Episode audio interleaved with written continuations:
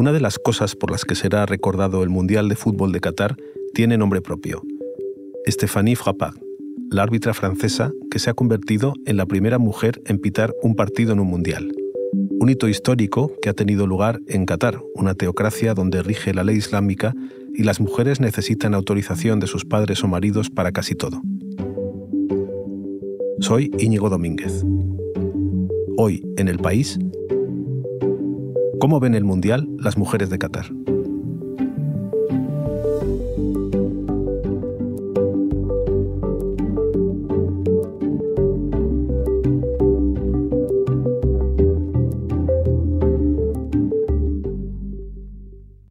Para hablar de esto voy a hablar con Natalia Junquera, que es una de mis compañeras del país y una de las enviadas especiales a, Qatar. ¿Cómo estás, Natalia?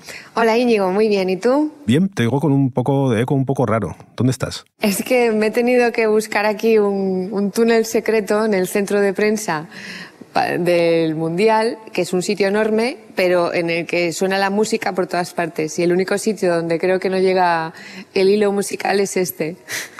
Bueno, un túnel es un lugar perfecto para hablar de lo que vamos a hablar, porque eh, antes que nada eh, mencionábamos que en Qatar dije la Sharia, la ley islámica, pero vamos a intentar explicar esto un poco mejor. ¿Qué supone esta ley para las mujeres en Qatar? ¿Qué limitaciones tienen? Pues efectivamente en Qatar, como en otros países de la región, rige la Sharia, que es la ley islámica. Es decir, aquí la religión es ley. Pone que las mujeres viven bajo un régimen de tutela masculina, primero del padre y luego del marido, para tomar decisiones importantes como casarse o ir a estudiar fuera. En un juicio, por ejemplo, su testimonio, el testimonio de una mujer, vale la mitad que el de un hombre. El sexo fuera del matrimonio está considerado un delito. Ellas pueden divorciarse, pero mientras ellos pueden decidirlo unilateralmente y ya está, ellas tienen que acudir a los tribunales y tienen muchos problemas para reclamar en esos casos la custodia de los hijos. La mayoría visten con abaya, que es esa túnica negra hasta los pies, y velo. Y muchas van totalmente cubiertas, de forma que solo, solo les vemos los ojos. Y estos días hemos visto que, que puede que sea un truco, que algunas de ellas utilizaban mascarillas negras del COVID en lugar del velo. Supongo que será más fresquito porque aquí pues, estamos a 30 grados muchos días. Natalia, tú um, eres una mujer y estás allí en Doha desde hace ya unos días. ¿Cómo has vivido tú eh, eh, estas limitaciones? ¿Cómo has percibido tú que se aplican? Es muy llamativo y, da mucha tristeza venir con los ojos de Occidente, de un país donde se, se respetan los, los, derechos humanos y donde las mujeres, eh, con todos esos problemas que conocemos, somos iguales ante la ley y, aterrizar aquí en un sitio en el que ves que a 30 grados, pues eso, ellos van en manga corta con una camiseta de su equipo favorito y ellas tapadas hasta los pies con una tela negra, ¿no? Y además lo que llama mucho la atención es que en, muchos sitios a lo largo del día soy la única mujer o, o, de repente hay otra pero es occidental. Y eso es porque eh, las cataríes son una doble minoría en su propio país. En este país la mayoría de la población es extranjera, son trabajadores extranjeros, solo el 15% son autóctonos y en total más del 70% de la población son hombres, con lo cual ellas están en, una doble minoría aquí y por eso vemos a, muy poquitas mujeres. ¿no? Natalia, pero tú cuando vas al estadio de fútbol, por ejemplo, a ver un partido, allí hay, mujeres cataríes en la grada que entran, salen o, o, en los restaurantes o mm, no lo sé. ¿Te ha sido fácil acercarte a mujeres cataríes para hablar con ellas? En los estadios hay muy pocas, pero porque en el país hay muy pocas mujeres. ¿no? Eh, la mayoría de aficionadas que he visto en los estadios son extranjeras. Y, luego he intentado eh, contactar con, con, ellas para que me contaran su día a día y eso lo he hecho a través de los contactos que he ido haciendo aquí y finalmente pude hacerlo, nos tomamos un café y estuvimos hablando de cómo era su vida eh, diaria, su vida cotidiana en, en, Qatar. Eh, una tiene 43 y otra tiene 45 años. Las dos estudiaron informática, pero ninguna trabaja en, en ese sector. Y tenían una idea completamente diferente a la que tenemos nosotros de lo que ocurre aquí. ¿no? Pero para hablar con ellas, ¿les tuvieron que dar permiso sus maridos o sus padres o sus hermanos? Sinceramente creo que, que ellos no lo sabían. Estas dos mujeres accedieron a reunirse conmigo con la condición de que no citara sus nombres completos, solo tenía que usar las iniciales y tuvimos que convencerlas para que posaran para Jaime Villanueva, nuestro fotógrafo aquí, al menos de espaldas, porque a ellas les preocupaba que alguien pudiera pensar que buscaban atención o protagonismo, ¿no? Pero a la vez ellas querían mm, explicarse, como una especie de penitencia que pagaron para poder contar su perspectiva porque creen que eh, se está haciendo una campaña contra su propio país, ¿no? Me citaron ellas en una cafetería de una especie de centro comercial de lujo enorme donde están las tiendas de Versace, Fendi, etcétera. Eh, me invitaron a desayunar, no hubo manera de que me dejaran hacerlo a mí y eran muy educadas, muy cariñosas. Lo que pasa es que su discurso y su experiencia pues era marciano para cualquier mujer occidental. ¿Y por qué era marciano? Pues porque, por ejemplo, hablamos de este sistema de tutela masculina, ¿no? El hecho de que ellas necesiten el permiso de un padre o de un marido para decidir por sí mismas. Y ellas lo que les extrañaba, decían, es que eh, en Europa, pues una chica se echase novio y se fuera a vivir con su novio sin más, ¿no? Para ellas, ese sistema de tutela era una forma de protegerlas. Y decían, es que eh, yo me siento más cómoda eh, sabiendo que mi padre o mi marido me protegen porque ellos tienen más experiencia, ellos quieren lo mejor para mí y yo quiero que ellos estén orgullosos de mí, que se sientan tranquilos conmigo, ¿no?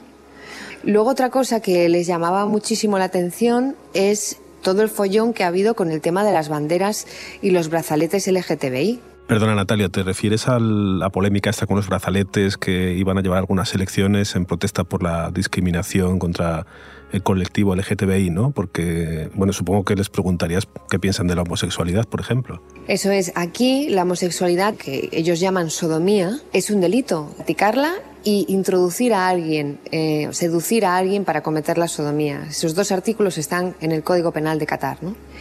Eh, entonces, varios equipos y jugadores de fútbol han intentado, una vez que están aquí, en este país que persigue la homosexualidad, querían hacer un gesto para lanzar un mensaje. ¿no? La forma que tenían de hacer eso era colocarse un brazalete LGTBI. Y la FIFA al final lo impidió. Eh, Infantino vino a decir que, los símbolos políticos no debían mezclarse eh, con el fútbol y que el fútbol debería abrazar causas universales en las que todos pudieran estar de acuerdo. ¿no? Estas mujeres le pregunté por ese tema y para ellas era inconcebible. La expresión que utilizaron es que eh, les parecía enfermo relacionarse con alguien del mismo sexo. Y una de ellas me dijo que ni siquiera los animales lo hacían. ¿no? Y Natalia, ella supongo que también tendría mucha curiosidad de hablar con una mujer occidental y te harían preguntas a ti, ¿no? ¿O no? Sí, fue casi como una entrevista mm, paralela, porque yo les hacía una pregunta y ellas me daban su visión y luego me preguntaban a mí, ¿y tú cómo lo ves? ¿O en Europa esto cómo es, no? Entonces, por ejemplo, en una de esas preguntas, cuando estábamos hablando del sistema de tutela, yo le expliqué cómo había sido mi, mi, caso y mi experiencia. Les expliqué que me fui a vivir a Madrid, a un colegio mayor, a una residencia de estudiantes. Mi padre, por supuesto, me apoyaba, pero pero no es que tuviera que pedirle permiso, ¿no? Y, y, luego, pues me eché un novio y me fui a vivir con ese novio, que le presenté a mi padre, que mi padre se quedó encantado. Y entonces eh, ellas ponían cara de, claro, claro, pero luego decían, ya, pero aquí esto no puede ser. Natalia, no sé si era lo que te imaginabas cuando te pusiste a hablar con ellas, que te iban a, defender a ultranza su país y las costumbres de su país. Pues me lo imaginaba un poco y no me lo imaginaba, porque luego es verdad que cuando, cuando lo escuchas de frente con dos mujeres eh, encantadoras, formadas en la universidad, todo el rato yo esperaba que se, que se abriera algún resquicio y que me dijeran que en el fondo pues estaban algo incómodas o molestas con, con esa situación, con, ten, con, depender de un hombre, por ejemplo, para todo, ¿no? Pero eso no se dio y salí un poco triste de, de ese desayuno. Y luego quise saber si, si ellas eran la norma, si, si la situación de la mujer en Qatar es igual para todas o si todas pensaban igual. Y vi que no. Creo que sería un despropósito que se hablara de fútbol y se hablara de deporte, se hablara del evento deportivo más importante del mundo, sin siquiera tocar el hecho de lo que me pasó a mí, una persona que trabajaba para la organización de este mundial. Natalia, esta mujer que escuchamos no es catarí. No, es mexicana, se llama Paola Sietecat y el año pasado denunció que un hombre la atacó mientras dormía en su habitación eh, y mientras trabajaba para el comité organizador del Mundial de Fútbol. Fue a denunciarlo a la policía y terminó ella acusada de mantener una relación extramarital porque el agresor, que quedó libre, dijo que eran novios. La abogada local que le asignaron le recomendó casarse con él para evitar problemas y en un interrogatorio de tres horas a ella le propusieron hacer una prueba de virginidad. Paola eh, logró salir del país, pero su caso no se cerró hasta hace muy poco, hasta el pasado abril. Pues las secuelas ahí siguen. Eh, sigo teniendo que medicarme para poder dormir bien. Em, y también ha tenido repercusiones más tangibles como el hecho de que por mi activismo, pues que se haya cerrado el caso. Em, Entiendo por lo que dice que el caso se cerró sin más y que su agresor pues quedó libre, impune. Se cerró, pero no sin más, porque ella estuvo durante meses imputada por un delito de adulterio cuando ella era la víctima y su agresor nunca estuvo procesado ni imputado por nada. Su agresor quedó libre desde el primer día y nadie le interrogó a él. A ella sí, pero a él nunca, porque él dijo que cuando le preguntaron la primera vez que eran novios y nadie dudó de la palabra del hombre, de la de la mujer sí, ¿no? Para ella ha sido una experiencia terrible como para cualquiera, pero es que además Paola había llegado a Qatar muy ilusionada porque este decía que era el trabajo de sus sueños. Ella es economista, habla árabe, le gusta mucho el fútbol y además decía que estaba convencida de que podía ayudar a cambiar las cosas desde dentro, cosa que no ocurrió. Eh, lo que estoy pensando es que ella era extranjera, pero le ha afectado igual eh, estar en ese país y estar bajo la Sharia como, como una mujer catarí. Eh, ¿Es la primera vez que ocurría esto o ha ocurrido muchas veces? Bueno, Paola además es conversa al Islam y eso en todo este caso complicaba las cosas, complicaba el proceso. Pero ya había ocurrido algo similar años antes. En 2016, por ejemplo, una turista de Países Bajos fue condenada a un año de cárcel y a una multa tras sufrir una violación. Las autoridades de su país lograron rebajar el castigo por haber sido violada a tres meses de prisión. Natalia, ¿tú has tenido miedo estos días eh, allí en Qatar? Porque no te has podido mover quizá con la misma libertad y tranquilidad que en España. Bueno, tengo más miedo como periodista que como mujer aquí, porque creo que como mujer eh, ellos están en un Qatar, están en una gran campaña de relaciones públicas. Sería poco inteligente por su parte pues meter en problemas o meterse en un problema con una periodista, con una mujer extranjera, ¿no? Pero en este país la libertad de expresión está muy restringida y hace poco aprobaron una ley muy polémica que en la práctica les permite detener a cualquier persona que ellos consideren que está publicando información eh, dañina para el Estado. Cualquiera de los reportajes que hemos publicado estos días en el país eh, podría entrar dentro de, esa ley. Entonces, mm, tengo más miedo como periodista que como mujer. ¿Y de esto hablaste con estas dos mujeres cataríes con las que conversaste?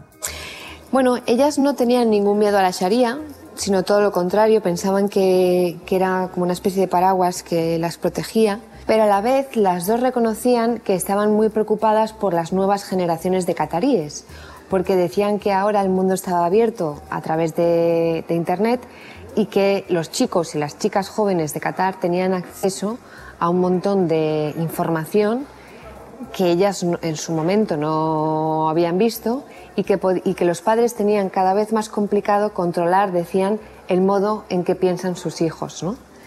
Se referían a, temas LGTBI, a alcohol, que aquí está prohibido, eh, bueno, pues a los vídeos que cualquier chaval puede ver en, en Occidente y, y, no pasa nada. ¿no? Y ellas creían, en este sentido, que eran más felices porque no habían tenido todas esas amenazas presentes en sus vidas. Internet, vídeos, libros, películas. ¿Y tú crees que eso es verdad? ¿Te has encontrado con mujeres de generaciones más jóvenes y ves algún aperturismo ahí? Sí, y eso fue, la verdad es que eh, muy reconfortante, porque después de ese café con estas dos mujeres encantadoras, pero muy tradicionales, pude ver que había otro tipo de voces. Hay una mujer que se llama Amal Mohamed Al-Malki, que hoy es decana de la Facultad de Humanidades de la Universidad Qatarí Hamad Khalifa, que ella misma se presenta como madre, mujer árabe, musulmana y feminista. But it's, it's not. It's not. Yeah. not. No, no, no. We need to uh, reclaim the power. We mm. usually, uh, when someone asks us about uh, our success, we always refer to the support system, mm. the people who, you know, uh, supported it. Uh, supported Natalia, ¿qué es lo que estamos escuchando? Uh. Esta es Amal Mohamed Al-Malki, la decana de la Facultad de Humanidades de la Universidad Hamad Khalifa, y esto es su podcast que se titula Mujeres de Oriente Medio donde ella va entrevistando a otras feministas árabes y a, mujeres con historias inspiradoras, porque ella, por ejemplo, es una de las cataríes que cuestiona el sistema de, tutela. Necesitó en su momento el permiso de su padre para ir a estudiar fuera, pero estar muchos años fuera, en su caso en Londres, le permitió ver otras cosas y querer que las mujeres de su generación y, la generación de sus, hijas, de sus hijas en Qatar tengan también derecho a lo que ella ha visto y vivido, ¿no? Y esta mujer, que es decana en la universidad eh, y ha estudiado en el extranjero, ¿es un perfil habitual en Qatar o es una rareza? Pues es una rareza, por eso está en todas partes. Tiene una cuenta de Twitter, un canal de YouTube, una página web, es súper activa en redes sociales y utiliza las redes sociales no solamente para lanzar sus mensajes, sino para relacionarse con cataríes jóvenes, con mujeres, para hacer una especie de red y que cada vez sean más. ¿no? Pero vamos, que sí, eh, ella es una rareza, porque es una académica, de hecho fue la primera mujer catarí en la universidad eh, eh, dando clases aquí. En, Qatar se produce una situación extraña porque 51% de las mujeres trabaja, tiene un empleo, la mayoría en el sector público. Pero ese dato que parece bueno, luego se tuerce porque la mayoría de ellas cobra menos que los hombres en el, mismo trabajo.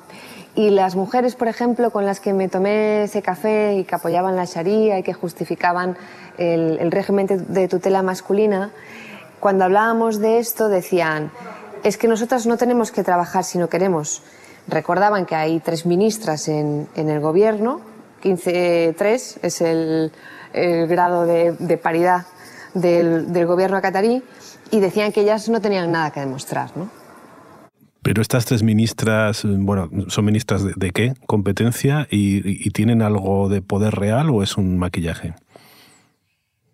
Las mujeres que están presentes en el Consejo de Ministros mm, catarí ocupan las carteras de Sanidad, Educación y Familia. Y bueno, tienen el poder mm, relativo que se puede tener en una monarquía absoluta en la que no hay partidos políticos y, los, mm, ni diversión de poderes, ¿no?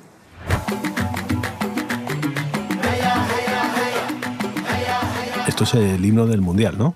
Sí, pero lo traigo no como celebración, sino como muestra de lo que cuesta cualquier avance en Qatar.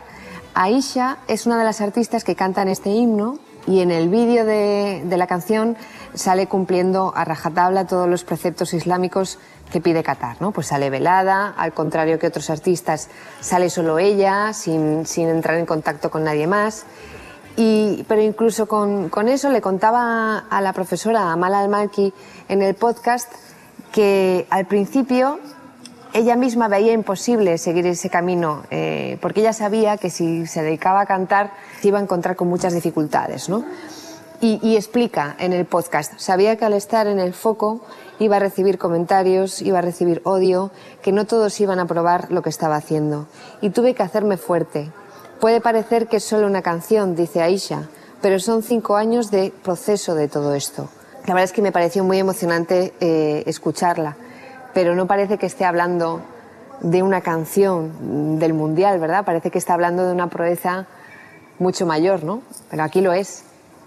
Sí, y aún así, eh, y con todo, una de las cosas por las que será recordado este Mundial es por haber tenido a la primera mujer que arbitraba un partido y también con un equipo arbitral femenino eh, en toda la historia de los Mundiales. Sí, y fue una imagen todavía más potente por el lugar en el que se produjo, porque esto no ha pasado en Francia, no ha pasado en España, no ha pasado en Inglaterra, ha pasado en Qatar, en un país donde la religión es ley. ¿no? Esto ha sido la excusa de Infantino y de otros dirigentes deportivos cuando traen acontecimientos deportivos a sitios como estos, que mm, traer aquí las fiestas del fútbol les ayuda a abrirse, a cambiar.